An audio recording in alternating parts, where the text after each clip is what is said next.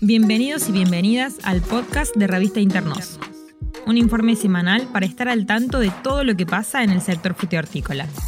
Producción, análisis de mercado, exportaciones, agroecología, precios y política sectorial. Todo lo que tenés que saber sobre el universo de las frutas y verduras argentinas.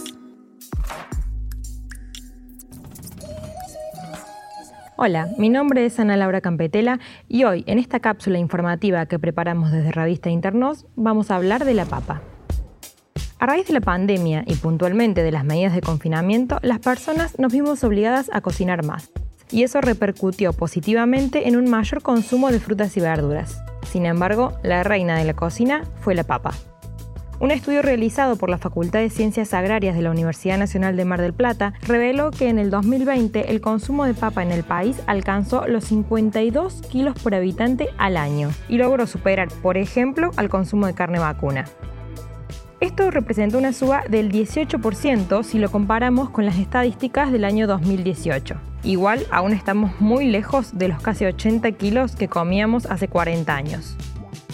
Para este 2021, las estimaciones en relación al consumo son tan optimistas como las del año pasado, ya que el precio de la papa se mantiene accesible si se lo compara con otros productos. Uno de los factores a los que habrá que estar alertas es a la falta de agua. Los incendios del año pasado generaron un clima muy seco que preocupó fuertemente a los productores del centro del país.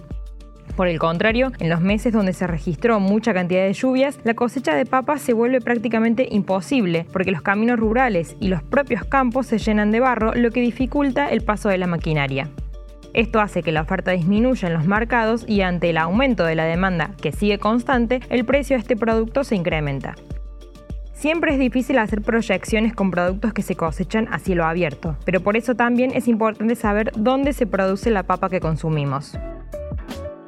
En Argentina hoy existen casi 80.000 hectáreas sembradas de papa. El sudeste bonaerense es la zona consolidada como la principal, con más de 30.000 hectáreas. La cosecha allí se da en los meses de marzo y abril y luego en noviembre se cosechan algunas variedades tempranas. En segundo lugar se encuentra Córdoba, que hoy cuenta con 20.000 hectáreas sembradas en Villa Dolores, los cinturones hortícolas de la ciudad y algunas zonas en las sierras. Su principal cosecha se desarrolla en los meses de mayo y junio y es la provincia encargada de abastecer al mercado durante el invierno. Luego, en noviembre y diciembre, también tiene una segunda cosecha de verano. Tercera en la lista tenemos a la papa tucumana, y a esta le siguen producciones más chicas ubicadas en Salta, Jujuy, Mendoza, Rosario, Catamarca y Río Negro. Esta distribución a lo largo y ancho de todo el país posibilita una oferta de papa constante durante todo el año, lo que le da al producto una cierta estabilidad anual respecto de otros productos frutihortícolas, ya que este ingreso de producto a los mercados se va renovando en periodos cortos de tiempo.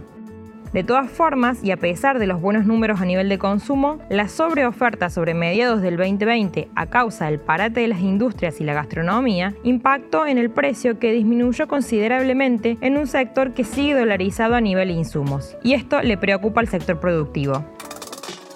Mario Raiteri, vicepresidente de la Federación Nacional de Productores de Papa, señaló sobre esto la necesidad de contar con créditos para los productores o seguros productivos que eviten la concentración y la salida de la actividad de los productores más pequeños.